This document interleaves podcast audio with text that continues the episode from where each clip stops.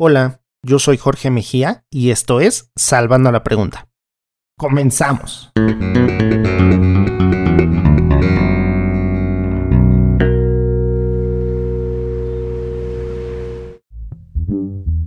Hablar de sexualidad de forma didáctica e instructiva, pero en un tono relajado y divertido, no es la media del contenido que podemos encontrar en la red. Ya sea en TikToks, en Reels de Instagram o en podcast, nuestra invitada siempre encuentra la manera de hacer llegar sus mensajes de forma práctica y coherente a todas, todos y todes aquellos que les interese aprender y saber más sobre el tema. Desde sus inicios en el stand-up hasta la fecha, ha sabido cómo depurar los temas que verdaderamente le interesan y hacerlos llegar al público adecuado. Por eso hoy, entre risas y mucha diversión, nos contará sobre su visión de la realidad y tabús que persisten. De esta manera, les digo que de mañana, de tarde o de noche, sean todos bienvenidos al séptimo episodio de la tercera temporada de Salvando la Pregunta. Y voy a dejar este enlace vía Zoom abierto con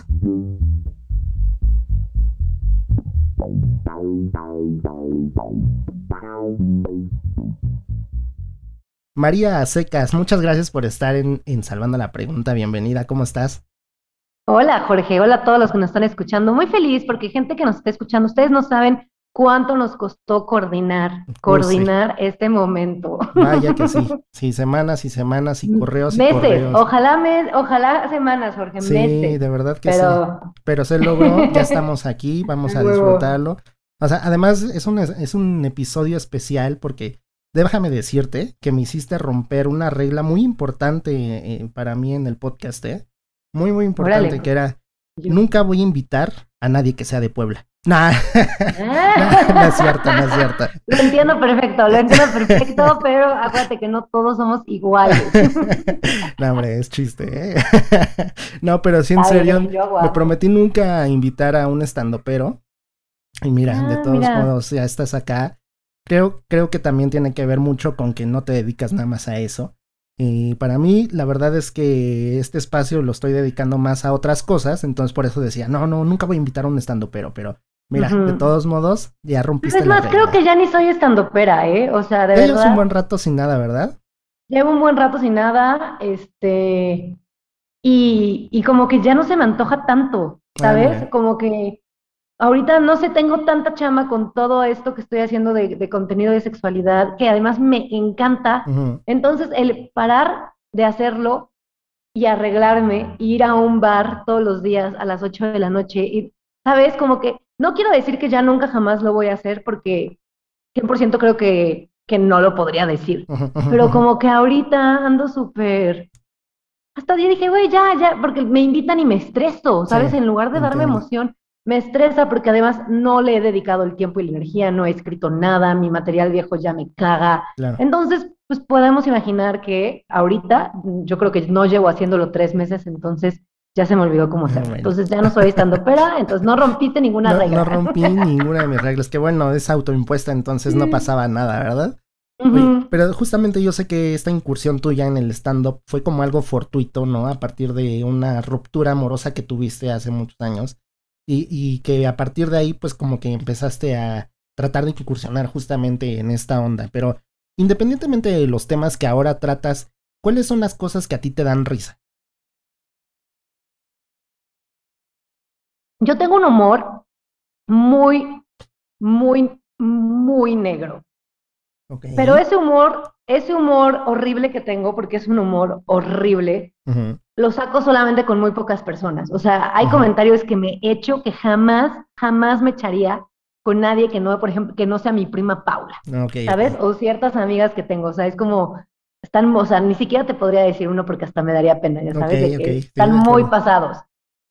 Pero creo que en general, pues sí, o sea, me hace reír como la crueldad de la realidad, ¿sabes? como como el, cuando eres tan honesto que dices, no, no mames que dijo esto, yo soy, no mames. o sea, como que hasta de valiente, ¿no? Porque tiene ahí un tinte de verdad, más un tinte cómico, pero es como, como cala, pues no sé, eso, eso me gusta mucho de, de la comedia, eso sí, esos chistes que dices, ¡ay, no no quiero ver qué dijo eso, ¿por qué lo dijo? ¿No? Exacto, exacto. No, güey. No, sí, sí, 100%. Y, pero justamente en esta parte que estás mencionando del humor negro, ¿qué es lo que te llama la atención a ti de hacer reír al otro? ¿Qué, ¿Qué es realmente lo que a ti te parece que es el principal motivo por el cual te gusta hacer reír a alguien? Porque alguien se está identificando con la mierda que yo estoy contando que me está pasando. ¿Sabes? Mi comedia es, este, creo que también lo hago mucho en mis blogs. O sea, yo sé que en mis blogs no es 100% comedia porque no creo que sea una influencer de comedia. O sea, siento que soy una influencer de sexualidad y relaciones que de repente se echa unos buenos, muy buenos comentarios. ¿Sabes? Este, y justo es porque soy muy honesta y lo digo como lo pienso y creo que es eso, el que alguien diga, no mames, güey, soy yo. yo también, yo también pienso lo mismo, ¿no? Luego en esta cosa loca que yo de repente me pasa, que, que, yo siempre digo que tengo como ardillas, güey, que me atacan y tengo un chingo de personalidades. Entonces luego el decirlo y el que alguien diga, ah, güey, eres tú, que se señalen o que se etiqueten de tú, tú, es como, no mames, no estoy sola, ¿sabes? O sea, son emociones humanas que de repente uno cree que está solo en este mundo siendo miserable o pasando un corazón roto o lidiando con un cuerpo que no aceptas y de repente lo hablas y más gente dice, güey, yo también eh, a las 3 de la mañana me paro a ver el refri, ¿sabes? Cuando todos están dormidos y como y como nadie me vio comer, entonces no hay culpa y no engordas, o sea, como ese tipo de cosas que nos callamos porque no contamos todo realmente, ¿no? Claro, claro. Oye, y entonces, eh, justamente hablando de pues los temas que a ti te gusta incluir en tus rutinas y más allá de eso, pues es a lo que ahora te dedicas en tus contenidos en Internet. ¿Cuál crees que haya sido el motivo por el que te interesó tanto el sexo? El sexo siempre me ha interesado. Desde chiquita soy súper, súper curiosa, súper preguntona. El otro día estaba hablando con una miss que fue mi miss de kinder y, le dije qué hacía. Me dijo, güey, me acuerdo perfecto en una clase que tú, y entonces lo que tienen las niñas y lo que tienen los niños, y, tú, Miss, Miss, se dice vagina, Miss, se dice pene, ya sabes, dijo desde chiquita. Siento que lo que tengo es como un don, por decirlo así, como una naturalidad de hablar de un tema que es natural, pero que nos han hecho creer que no es natural, de una manera tan fácil, o sea, como que siento que lo que yo te ofrezco, que tal vez otras personas que hablan de sexualidad no, es que te lo doy súper fácil. Como súper digerido, súper sencillo, no está complicado, no meto términos científicos, es como, güey, esto pasa, esto pasa y pues ni modo, ¿no? O sea, creo que es justo eso lo que a mí me ayuda bastante como a que la gente diga, güey, esto está chingón. Oye, y entonces tú crees que a estas alturas de la vida, independientemente del sexo, o sea, independientemente de la sexualidad, ¿tú tienes tabús todavía? Claro, de repente como que uno cree, o bueno, como que siento que luego a lo que más te especializas puede igual y ser como más de lo que coges. ¿No? Y no que precisamente sea mi caso, pero igual y la gente me ve y dice, güey, María coge increíble todos los días, María puede tener orgasmo siempre, ¿no? Su güey es el güey más satisfecho del universo. Luego me ponen así de, Dios tiene sus favoritos, qué bendecido, ¿no? No es cierto, güey, soy un ser humano. Como Ben Affleck, ¿no? Exacto.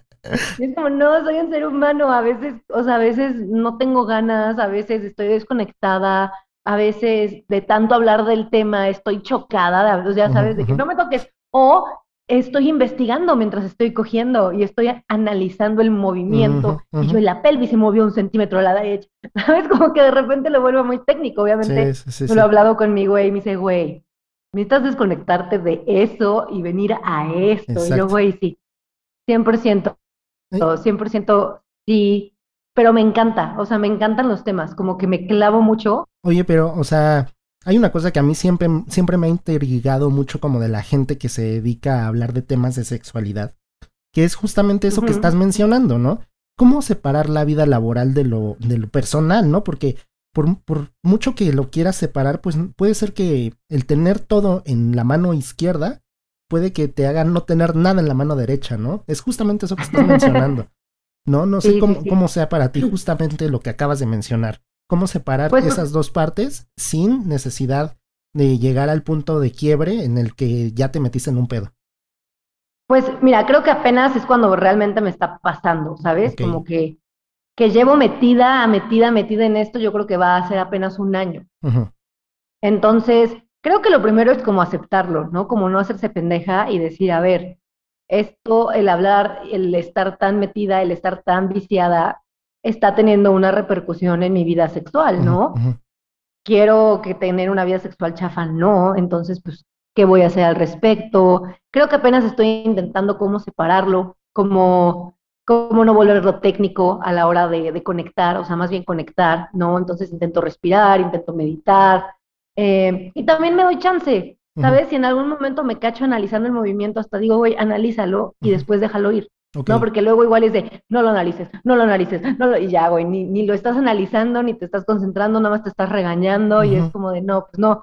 Y además tampoco creas que me pasa tanto. Creo que me ayudó ahorita mucho, por ejemplo, mudarme. Ah, ah. Eh, yo medio vivía con mi güey, o sea, no vivíamos como formalmente, pero la pandemia como que me hizo irme de arrimada con él. Ok, ok y los dos trabajábamos ahí y los dos cogíamos ahí y los dos cocinábamos ahí, todo era ahí. Entonces, creo que ahorita me sirve mucho tener este espacio de trabajo, que aquí ya estoy grabando, ahorita pues no tengo nada todavía en mis paredes ni nada, pero pues ya se irá poniendo bonito, pero ya es como mi zona de chamba.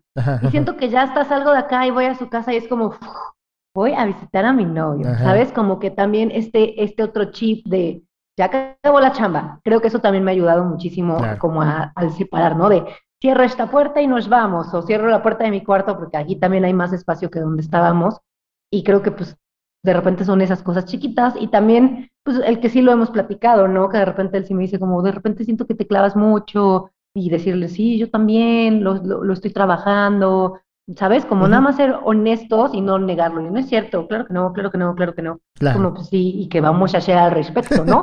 sí, exacto. Oye, y ahora sabemos muy bien eh, esta frase muy icónica de que el sexo vende, ¿no? El sexo vende en todas sus facetas, ya sea en contenido erótico, en contenido, eh, pues como lo que hacías, ¿no? O haces todavía, no, vamos a dejarlo en, en quién sabe qué está sucediendo. estamos en una pausa. Porque eh, a pesar de que digan que no. O sea, las generaciones más viejas también se reían de los chistes sexuales que se hacían hace de muchos años, ¿no? En los años ochentas todas esas películas de ficheras y demás que había, pues eran claramente una connotación sexual ahí evidente y que les daba risa. Y ahorita las podemos ver con otros ojos y decir, no mames, que eso les daba risa, ¿no? Y ah, claro. Es una cosa que ha ido cambiando porque también el discurso ha ido cambiando y la forma en cómo lo contamos va cambiando. Ahora, ¿Tú crees que con toda esta información que tú vas adquiriendo en el día a día y en tus investigaciones que vas haciendo, te dan la facilidad de hacer chistes o te cuesta más trabajo incluso hacer un chiste al respecto? No, yo creo que me, me es fácil hacer chistes porque justo como tú dices va cambiando. Entonces, claro que por supuesto que tú ves un video mío de hace seis años y seguro digo algo que ahorita no diría, ¿sabes? Pero no, pero no por eso me voy a castigar. Es como, a ver, en ese momento este era el discurso y yo no había analizado esta otra parte que, ay, claro que tienen un punto, ¿no? Como, como decía eso, te digo, igual esos chistes horribles me los he hecho con mi prima, porque sé que ella entiende de dónde viene, sé que ella no lo va a sacar de contexto, sé que, ¿sabes? O sea, digo, al final no me considero que sea una persona famosa ni nada, pero nada más subes algo y te lo sacan de contexto y aunque seas Juanito Pérez, ya fuiste a chingar a tu madre, si lo agarraron y se vuelve viral, entonces de repente es como, bueno, mejor este tipo de comentarios los digo en mi círculo muy cercano que entienden quién soy y que saben de dónde viene, ¿no? 100%. Este, ¿y cuál era la pregunta? No mames, es que de verdad yo un chingo. que yo te decía que sí, era muy fácil para ti hacer un chiste o incluso te costaba más trabajo por todo lo que tú conoces y sabes. No, creo que cada vez me es más fácil. Eh, me ayuda mucho el hacer contenido y me ayudan mucho los comentarios de las personas. De repente ellos ven cosas que yo no había visto, ¿sabes? Entonces eso me sirve un buen. O de repente me vuelven a preguntar la misma pregunta y la contesto y en ese volverla a contestar, pum, se me ocurrió otra ida que no había pensado. Entonces creo que de repente sí, sí, se, no, sí se me hace fácil eh, darle la vuelta. O sea, te digo, no soy la grande creadora de chistes, creo que sí tengo mis, mis buenos comentarios, en mis, buen, mis muy buenos momentos pero sé que a veces también no, ¿sabes? Entonces como que, pues como que intento ser más bien como genuina y siento que esta María genuina, que de hecho era lo que me fue, las mejores veces que me fue en el stand-up fue cuando logré relajarme y ser esta María genuina que platica, que está bien pendeja, igual y dice un chiste malísimo, pero dice, estuvo malísimo, ya sabes, como, como que creo que, a veces creo que más que chistosa, creo que soy simpática y creo que soy empática. Entonces creo que el ser simpática y empática, pues igual le hace que la gente diga, ¡wey! Nada sé, nada sé. Oye, y, sabemos que para muchos, durante mucho tiempo, el porno fue un educador sexual muy cruel, ¿no? Que fue pues la única vía de enterarse de ciertas cosas. ¿Tú crees que hoy en día sigue siendo así? Sí, creo que hoy en día al menos tenemos un, diferentes discursos o diferentes medios educativos, ¿no? Ya no nada más podemos ver porno, ya podemos ver a una María Secas, podemos escuchar un podcast mío de quien sea de sexualidad, o sea, como que sí seguimos teniendo el porno, pero también ahora tenemos esta, esta otra herramienta y esta otra parte y también el que es más abierto. Pero de repente también me pasa mucho que digo, no es que ya nadie, ya nadie cree lo del porno, ¿no? Porque luego te pasa que te empiezas a juntar con gente que resuena como tú, con gente que piensa un poquito más como tú, y todo el mundo ya está en el pedo de, güey, el porno es ficción, el porno, y de repente justo haciendo estos videos, haciendo este contenido, me encuentro con los mismos errores, el mismo, las mismas ganas de solamente meterle, sacarla, y digo, no, pues es que esto sí viene del porno, ¿sabes? o sea, esto viene se sigue consumiendo mucho, como que uno igual le dice, nah, ya no, pero pues yo creo que pues es más fácil que cuando tú y yo éramos chiquitos, ¿no? Sí, seguro. Ya te metes a Google y en chinga. entonces, sí, entonces sí, la verdad sí creo que siga, sí creo que siga afectando mucho y creo que además, sobre todo los hombres, los hombres tienden a ver muchísimo porno. A mí como morra me gusta de repente, creo que al principio antes de tener relaciones me daba muchísima curiosidad. Creo que ahí fue cuando más viví porno. Como no entendía cómo era y quería entender, y yo decía, güey, ¿en qué, ¿en qué hoyo va esa mierda? ¿Sabes? Entonces, como que veía un buen y decía, órale, ¿qué es esto? Pero sí me acuerdo de yo replicarme pornográficamente con mis parejas. O sea, el clásico sentarte de ladito en la camita, este, el, no sé, el hacer sonidos, luego, luego, el decir ciertas frases que ni son tú, ¿no? Como todo, todo este mucho cliché y mucho el cliché también de complacerlo a él. Entonces, este, otra vez ya de pero contestando a tu pregunta y siendo mucho más eh, sintetizando, sintetizando, sí creo que el porno siga haciendo mucho daño hablando sexualmente, sexualmente hablando. Pero ahora que mencionabas eso, eh, de que encuentras a gente que piensa más o menos igual que tú, y tienes como ese tipo de interacción muy abierta en la que incluso puedes hablar del tema sin nada más cotorrear, ¿no? Porque esa es una cosa muy importante. Cuando encuentras a gente con quien hablar seriamente de algo sin que sea solamente cotorreo, es una cosa de aprendizaje mutuo chida, ¿no? Pero independientemente de, de, la gente, pues a nuestro alrededor, amigos, como sobre todo la gente que es más o menos de nuestra edad, que creo que tenemos más o menos los, los mismos años tú y yo, eh, todavía hay muchos chavos que no saben distinguir esas partes, ¿no? De, de cuál es la parte educadora del Internet y la parte que no lo es. En una mano tienen justamente el porno y en la otra tienen esta otra oportunidad que nosotros no tuvimos, porque aparte en ese momento no había gente hablando de estos temas y que te lo pudiera explicar de la forma que lo hacen ahora, pues gente como tú, ¿no? ¿Tú crees que, que realmente hay gente joven acercándose a este tipo de contenidos? Yo creo que la gente que se acerca es porque le aparece. Eh, es algo muy curioso porque me voy a oír bien, señora, pero los chavos de hoy en día eh, tienen mucha información a la mano, pero son muy huevones, siento yo. Entonces, a mí de repente me pasa como, no sé, ahí pongo, ya sabes, episodio 3, temporada 4 en YouTube. Hola, ¿podría pasarme el link? ¿No? hola, ¿dónde lo encuentro? Cosas así. Entonces creo que la, mayoría de la gente que me ha llegado a seguir ha sido primero por recomendación. No, bueno, no primero por recomendación. O sea, creo que la recomendación boca en boca ha sido este, grandiosa. Pero también creo que es porque el algoritmo les ha mostrado mi video casualmente y de ahí como que, pues, ay, ¿quién es? Ay, habla de esto, ay, la quiero seguir, sí me interesan estos temas. Obviamente debe de haber quién, porque si yo buscaba de más morrilla información en libros o viendo porno incluso, ¿no? Como estas respuestas, también sí creo que debe de haber estos, este, estos chavos, ay, qué asco, ya señor. Estos chavos que, que pues sí, ay, qué asco, sí, hasta me dio así como, ay, si les da curiosidad, güey, y si quieren saber más allá y no se quedan solo con la primera respuesta de, bueno, creo que ya ni siquiera están buscando tanto en Google, ¿no? Ya estamos buscando más en TikTok. o, en mismo Instagram, ¿no? O Facebook. O sea, realmente los motores de búsqueda que ahora se utilizan son esos, ¿no? Los de las redes sociales, no, no los de Google. Sí. Y entonces, eso también es una cosa peligrosa porque, pues el, el algoritmo es inteligente, pero no es genio, ¿no? Entonces, puede ser que te recomiende ciertas cosas, pero no va a ser evidentemente lo que necesitas en ese momento. O sea, hay que echarle un poquito de coco y, creo que justamente los más chavos todavía no están dispuestos a hacer esa búsqueda. Ya, la verdad es que el tener todo tan a la mano se ha hecho eh, un pedo como, para que estos, este, estas generaciones más jóvenes se hayan hecho tan flojas, ¿no? Porque ya no buscan nada, ¿no? Ya lo quieren todo así, pero peladito y a la boca, ¿no? ¿Cómo es? Siento que sonamos súper señores. Yo sé. Pero estoy de acuerdo contigo. Pero siento que las generaciones de arriba decían eso de los millennials también, ¿sabes? o sea, como de, ay, pinches millennials, y tú, igual y tú decías de, güey, no mames, yo no soy así, a mí me mama investigar. Entonces creo que tal vez estamos generalizando, pero sí, sí creo, más que les dé hueva a buscar, ahí te va, creo que es esto. Sí creo que la gente prefiere ver cosas pendejas a cosas que aporten. ¿Sabes? Entonces igual y buscan memes, bueno, eh, o TikToks virales y se quedan clavadísimos en, sabiendo pues, pendejadas que yo también he visto, tú también has visto y sí entretienen. Claro. Pero después pasaron dos horas y dices, madres, ¿no? O sea, digo, al menos cuando veo recetas o cuando veo contenido de sexualidad o, cosas de historia, digo, bueno, o sea, sí dos horas, sí, tampoco les voy a decir que no, pero bueno, ya sé cocinar este, unas coliflores en la air fryer, ya, no se te pega el arroz, ¿no? exacto, exacto. Dos de agua por Entonces creo que sí. Creo que es más esta hueva de pensar que esta hueva de buscar. Sí, sí, sí, sí, te entiendo.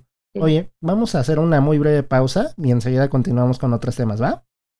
Uh, regresamos. Regresamos, sí, vamos a una breve, breve pausa.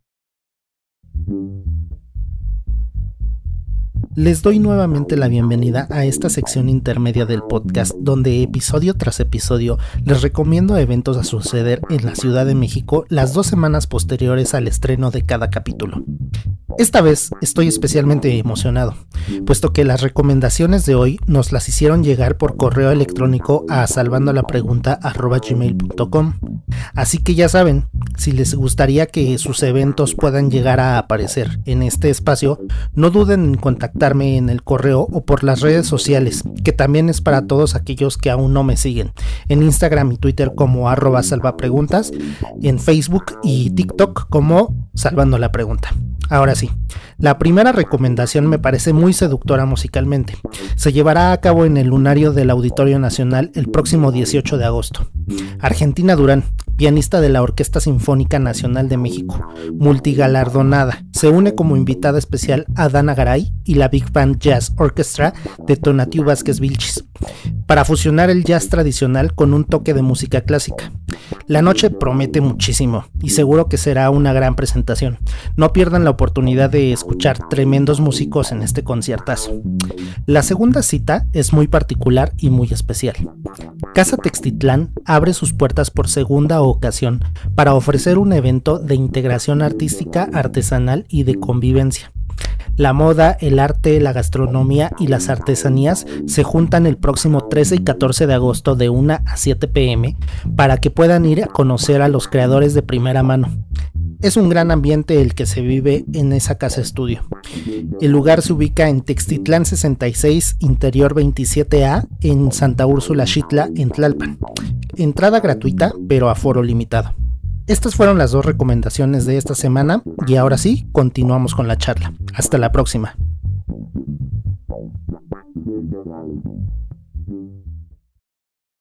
Muy bien amigos, seguimos acá en Salvando la Pregunta. Está con nosotros María Acecas y seguramente ustedes ya la han de conocer de Instagram, de Facebook, de TikTok, hablando de un montón de temas de sexualidad y tratando de educarnos respecto a varios temas que tienen que ver con eso. Y a mí me gustaría saber, María, ¿cómo haces la síntesis de información tan larga para que quepa en un clip de TikTok? Porque puede ser una cosa larguísima la que tienes que explicar y tienes que resumirla muy brevemente para que además no pierda interés el que lo está viendo, ¿no? ¿Cómo, cómo haces eso y, y en qué trabajas justamente para reducir toda esa información en algo tan chiquito? No manches, nunca lo había pensado. Qué buena pregunta. Este, creo que se me da muy natural. Creo que yo tengo una herramienta que usé por 10 años que me ayuda mucho ahorita y es que 10 años fui maestra. Ok. Entonces, como que, pues no sé, traigo el tema, ya sabes, o sea, lo traigo, me pasa que digo, ay, este, hay veces que investigo más del tema porque obviamente hay temas que me domino y hay otros que me fallan, hay otros que se me olvidó un dato, cosas así, ¿no? Y bueno, cuando son posiciones, generalmente me meto a ver porno o a ver el Kama Sutra, o me acuerdo de la que practiqué yo, o generalmente uno todos estos factores, más le pregunto a alguna amiga o algo así. Este, es que me da un susto cuando escucho una alarma. y yo está temblando. ser, sí, todos, todos tenemos ese temor. Vivimos con el temor constante de que sea. Yo en Puebla no vivía con ese temor, déjame te digo, y además vivo en el séptimo piso. No, hombre. Séptimo piso. Pero bueno, eh, creo que es que no sé, te lo juro que pienso en el tema y digo, a ver, este, me preguntaron mucho de por qué no sienten placer y que hablemos del clítoris. Pongo mi tripié, pongo mi teléfono, y empiezo a grabar. Generalmente no me sale a la primera toma, eh, pero ya armé como la escaleta y entonces ya sé qué quiero decir después de qué. Acá dije un buen chiste, este chiste estuvo malísimo, pum, pum, pum, quito, me vuelvo a grabar y ya quedó, así. O sea, no sé si se, como que se me da, ya sabes. O sea, es muy natural entonces tu talento para hacerlo. Es que habemos quienes no tenemos ese talento y todo lo tenemos que escribir, ¿no? Porque si no se nos va el pedo. A mí me pasa mucho más eso con el stand-up y tengo amigos que lo traen mucho en la cabeza. Que es como, güey, yo no escribo, yo lo que se me va ocurriendo y yo... Pero a mí me cuesta un poco más, entonces yo sí escribo. Entonces creo que es eso. Hay temas que igual y sí, sí escribí unas cuantas palabras, pero, pero generalmente es mucho más espontáneo y creo que eso es lo que me ayuda a que se vea natural, porque sí es natural. Oye, y entonces según el tema, ¿cómo decides en qué plataforma lo vas a hacer? Porque pues ahorita estás diciendo, a lo mejor me preguntaron mucho sobre este tema en específico. Pero pues no es lo mismo justamente lo que estamos diciendo, hacer un TikTok que dura puede ser minuto y medio, hacer un podcast de una hora o de media hora, o incluso en tu otro podcast que son más cortitos, ¿no? El, Rapidín con María es muy cortito y puedes todavía hablar un poquito más largo que en TikTok, sí, pero sigue siendo algo chiquito. Entonces, ¿cómo decides justamente qué tema tiene que ser en cada plataforma? Creo que hay muchos temas que sí repito en diferentes plataformas porque justo no las mismas personas consumen lo mismo. O sea, probablemente alguien que me sigue en YouTube no me está siguiendo en TikTok, ¿sabes? Eh, obviamente el formato también es diferente, pero hay temas que sí repito, generalmente los digo diferente, o sea, ahí trae algo diferente porque el formato fue diferente, no es lo mismo, mis rapidines son de corrido, no meto pausas, no edito, son muy rápidos porque como son diario, y no tenemos quien me ayude, como mencionamos antes de grabar. me urge un si hay algún becario por ahí que quiera hacer edición de podcast y hacer sus, prácticas, este es el momento. Miren, les voy a decir, no les recomiendo mucho porque es de Puebla, entonces seguramente los va a querer explotar. no Oye, no es cierto. Yo sería la mejor jefa del mundo, la mejor.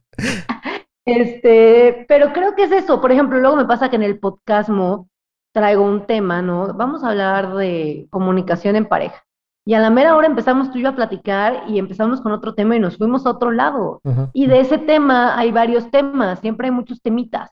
Entonces, de esos temitas, después digo yo, ay, este para un rapín con María, o ay, este para TikTok. Generalmente TikTok e Instagram me generan solo su propio contenido por la cantidad de preguntas que me hacen. Claro, claro. Entonces, eso al principio no. Obviamente al principio cuando nadie me seguía, y bajaba una lista de temas, de ese tema habría ramas, o sea, porque eso sí lo sigo haciendo, ¿eh? De un tema habría ramas, de más temas, porque de repente dices, solo hay cinco temas de sexualidad, y no dices, no mames, güey, nunca voy a acabar. Cada rama, ¿no? Sí. Sí, está muy cañón, está muy cañón. Entonces, pues como que creo que he ido aprendiendo un poco a, a fluir con la corriente. Por ejemplo, en Facebook lo que hago es subir el contenido de todos lados a Facebook. O sea, Facebook tiene mi contenido de todo. Ahí sí no hay como, pero pon tú en TikTok, como es más mocho, ¿no? Como es bien mustio el señor TikTok, entonces... Tienes que andar ahí con cuidado de las palabras que mencionas, de cómo lo dices, de qué estás diciendo. Sí, es horrible porque aparte, o sea, cada tres videos es una mujer bailando en pelotas, pero no puedes decir la palabra vagina y pene. O sea, es una. Claro, y luego suben cosas bien, bien como de abuso y bien y esas qué.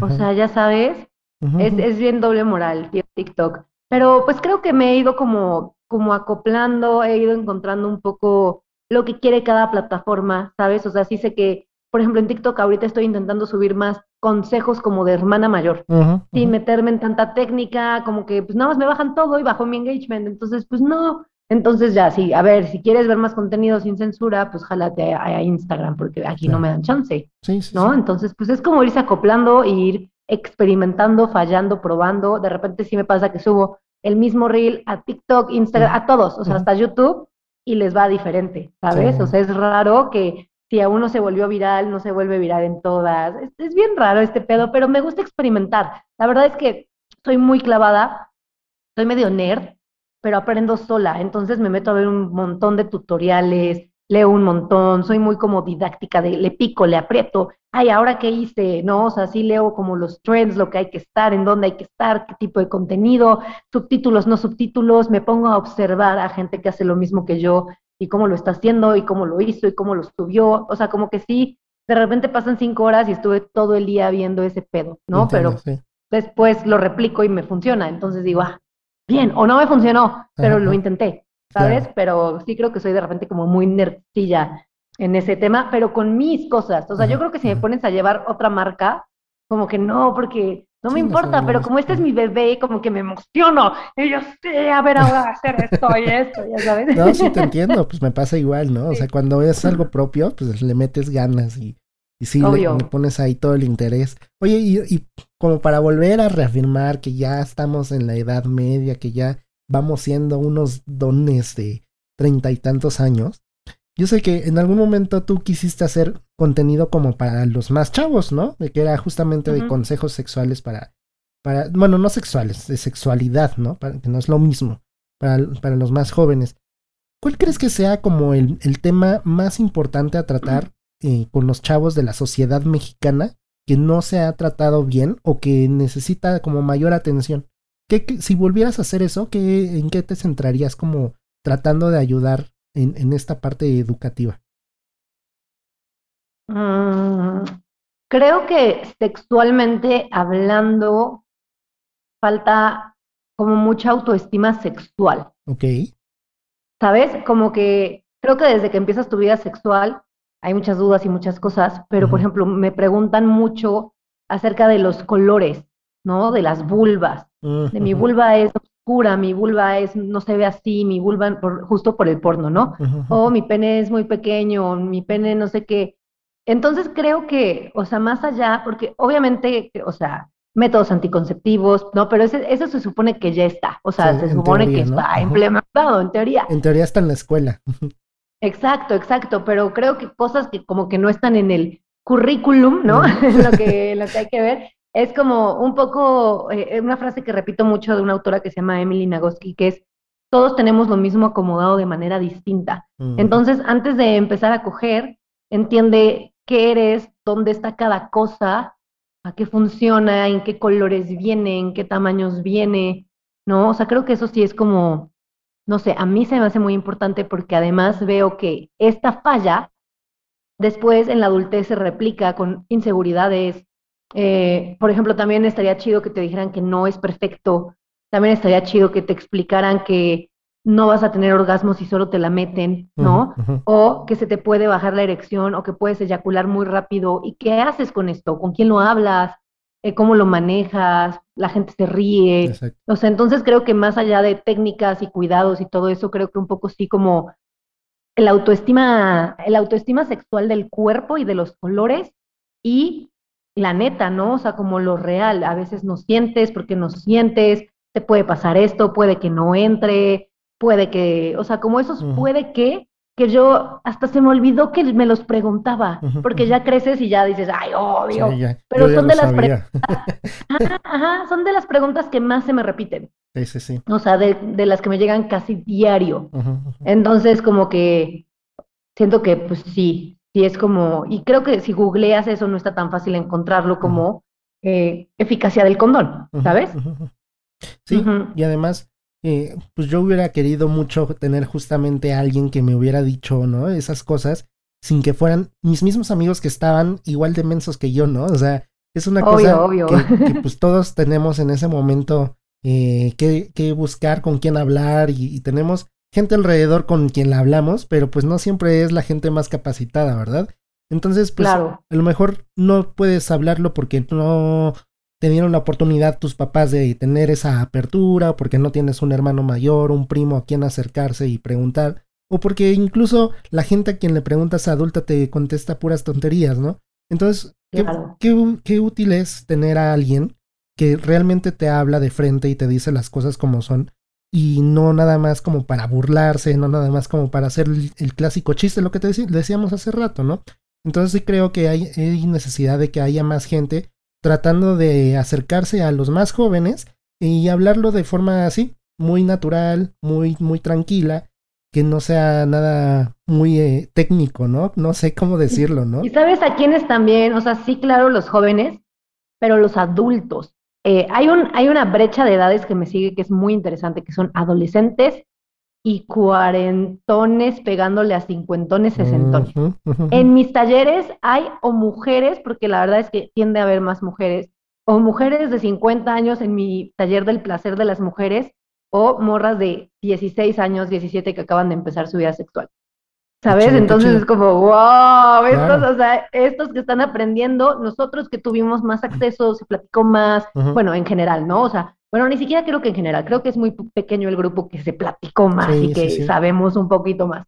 Este, y luego tenemos estas señoras, ¿no? Yo me acuerdo mucho de algún día haber estado con, con señoras, porque además las señoras me caen muy bien y yo les caigo muy bien, también los adolescentes, o sea, como que todos me caen ¿no? Y íbamos y me decían como de, güey, es que mi tía les, les, sacó el tema que yo me dedicaba a eso. No, bueno, todas me empezaron a confesar sus secretos, ¿sabes? De, y hace mucho que no sé qué, y me gustaría tener un juguete, y cosas así, que yo decía, güey, qué chido, claro, este, este, también es mi mercado, claro. Los hombres también, porque los hombres de esa edad generalmente, digo, no es que los de mi edad no sean machistas, ¿verdad? Ni los de abajo, pero traen todavía más esta cosa macha. O sea, a mí cuando me escriben en Facebook y me insultan, generalmente son señores de 60 años, ¿no? O que me ponen qué rico te quiero coger y salen con su esposa y su hijo, ¿no? Ya sabes, o sea, dices, señor, más respeto, por favor, le voy a escribir a su esposa, oiga. Si usted me escribe a mí, yo le escribo a su esposa. Sí, claro. A ver quién se la pasa mejor. y a quién le va a dar más risa al final, porque también es eso, ¿no? Pero me da miedo porque la gente está loca. Entonces digo, no, no, no, ni te enganches, ni te enganches. Es importante eso que estabas diciendo porque pues ahorita es como que me das un cachetadón con guante blanco, porque yo también estoy hablando desde mis prejuicios, o sea, estoy diciéndolo desde lo que creo, no desde lo que conozco, y evidentemente aquí la experta eres tú, entonces eh, es importante eso que acabas de mencionar porque es un, es un abrir de ojos muy interesante el saber quiénes son esos grupos y por qué se están acercando a tratar de conocer más, más de esos temas, ¿no? O sea, yo también conozco mucha gente, eh, familiares, no voy a decir nombres, pero tengo primas, tengo conocidas. Qué malo, qué malo. no, no, o sea, no es cierto. Pero, pero lo que sí voy a decir sí me parece muy intrigante, interesante y muy, muy todo, ¿no? Porque eh, sobre todo mujeres del 40 para arriba, cincuentonas, que me han dicho que sus mamás nunca hablaron con ellas respecto a la menstruación. Y entonces me parece algo así que me vuela la cabeza, ¿no? Y, por ejemplo, yo lo, he hablado muchas veces con, con, mi novia. Si llegásemos a tener una hija, pues claro que quisiera estar bien informado y yo también hablar con mi hija respecto a esos temas, ¿no? O sea, no sé si vaya a suceder algún día, ¿no? Pero si sí sucede, pues por lo menos estar preparado, porque entonces ya estamos rompiendo, o sea, somos esa generación que podemos romper justamente esos tabús, ¿no? Claro, Sí, no, está cañón, no, que no te digan, justo ayer grabé un episodio de menstruación para el podcast Múltiple con una morra súper chida y hablábamos de esto, ¿no? De que antes muchas veces las mamás no te decían y tú tenías que adivinar qué te estaba pasando, ¿no?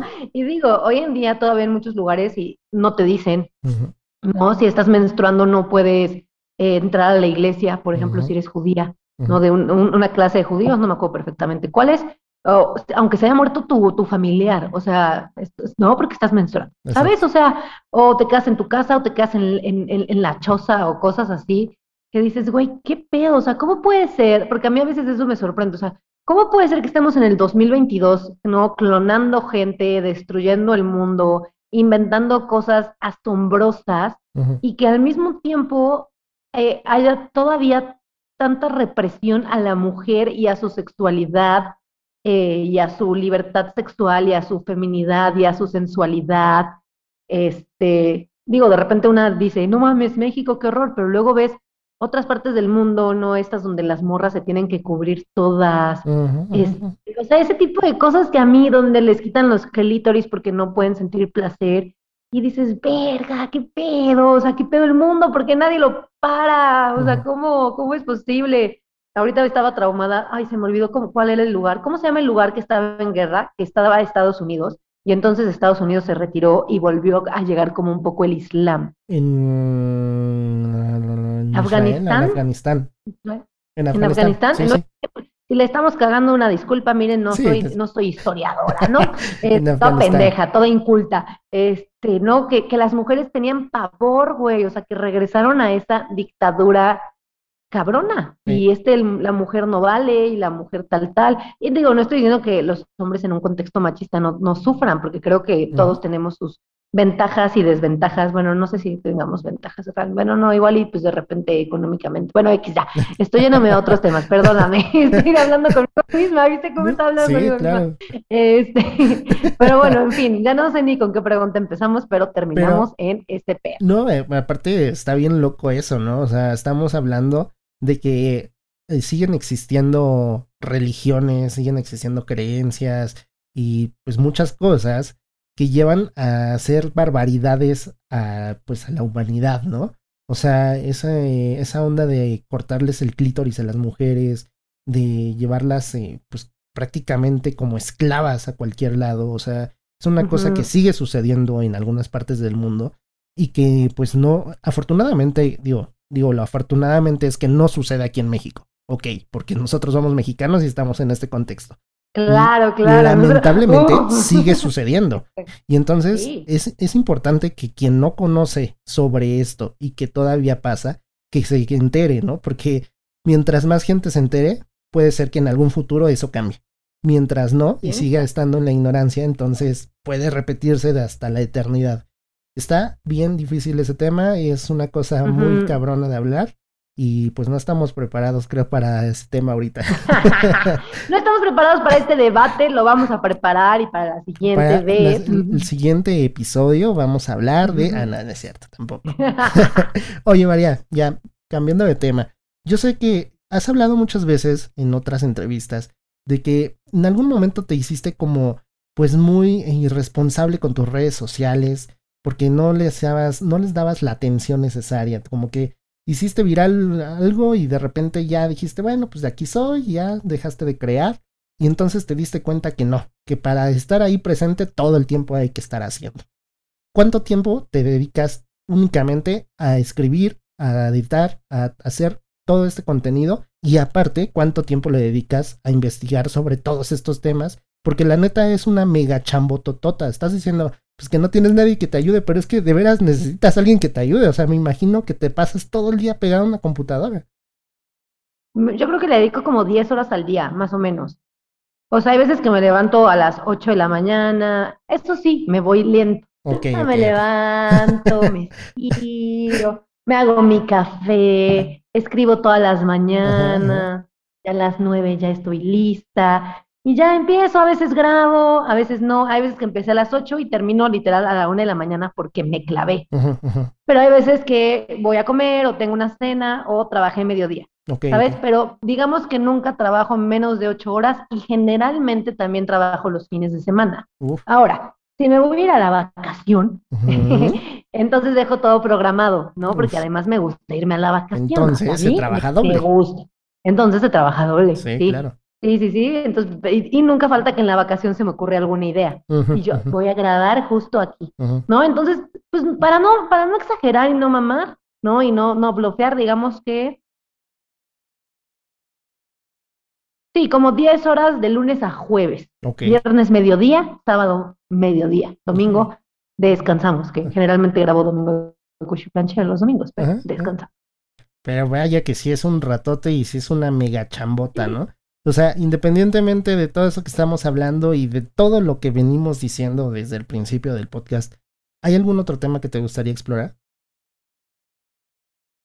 Mm, creo que me gustaría aprender más, ¿sabes? O sea, creo que sé de algunos temas, pero por ejemplo, me encantaría meterme y entender el Tantra.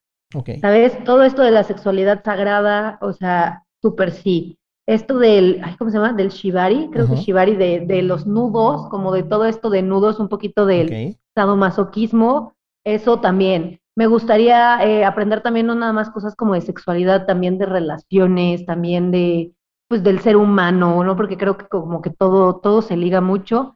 Y de otros temas, de otros temas, pues no es que no me interesen, ¿sabes? O sea, bueno, hay algunos que claro que no me interesan, pero no, no, no tiendo a buscar acerca de otros temas, como que hasta autisteo. la verdad es que, o sea, podría decirte que soy muy mal estudiante, siempre fui muy mal estudiante, pero en clase de español era la mejor, ¿no? Porque escribir y poemas, y me gusta mucho escribir. Hace poquito tuve una chamba de guionista y no me gustó. Okay. Entonces no sé de qué manera me gusta escribir, lo estoy descubriendo. Me gusta mucho, de repente escribo poemas, de repente escribo historias, de repente tengo ahí ganas de escribir alguna cosa, un guion de sexualidad, pero no sé si es como una fantasía, como que, como, sí, como cuando piensas que quieres hacer un trío y ya estás en el trío y dices, no, estaba más chingón acá. exacto, exacto. Sí, porque a mí, a mí lo que me gusta mucho y creo que es lo que más disfruto de este trabajo es como, sí, trabajo un chingo, pero yo soy dueña de mi tiempo. Si yo me quiero ir un mes a China y trabajar en China, puedo hacerlo. Ah, ¿Sabes? Y eso a mí me gusta un chingo. O sea, ahorita que estaba de, en el trabajo de guionista, sufrí un montón, sufrí un montón porque, porque me cagaba que, me cagaba tener un jefe, me cagaba que me dijeran qué hacer, ¿no? No lo dominaba, o sea, estaba aprendiendo un buen y yo, ay, me estresaba y no tenía tiempo para mis cosas que, y decía, no, es que esto me gusta más, ¿sabes? Entonces también, también de comedia, me gustaría aprender más, 100%. Me gustaría aprender más y no porque me encante, pero porque creo que es importante de finanzas. Mm, sí, em, claro. Este, porque pues nadie te enseña, ¿no? O sea, yo siempre digo, ¿por qué no en lugar de haberme enseñado, no sé, el trinomio cuadrado perfecto, ¿por qué no me explicaron qué era el SAT, güey? ¿Cómo funciona? Sí, claro. ¿Cómo funciona? ¿Cuánto se le debe pagar a un contador? ¿Y por qué la eh, constancia fiscal que ellos mismos tienen te la están pidiendo para que otra vez se las regreses, ¿no? O sea, exacto, exacto. Que alguien nos explique esas, esos misterios de la vida. Claro, cómo administrar tu lana, ¿no? Que de repente la administras mal, no sé, como ese tipo de cosas. Y me, me encanta cocinar. Sí me gustaría aprender más de cocina. O sea, cocina asiática, cocina hindú, cocina mexicana, o sea, cocinar cocinar me desestresa. O sea, cuando yo cocino, es cuando pienso y me desestreso. Y yo así, o sea, como que es mi break. Entonces me gusta mucho. Qué chido. Uno nunca deja de aprender, esa es la verdad. Uno nunca deja de aprender. Sí. María, muchísimas gracias por estar acá en Salvando la Pregunta. Disfruté mucho que hayas venido por acá. Muchas gracias, Jorge. Gracias a todos los que se quedaron hasta el final del episodio. María, Estuvo padrísima. De verdad te agradezco mucho tu tiempo. Gracias por estar acá y esta es tu casa. Regresa cuando quieras. Muchas gracias, Jorge. Adiós a todos. Recuerden amigos que yo los espero en una siguiente edición para seguir salvando la pregunta. Hasta entonces.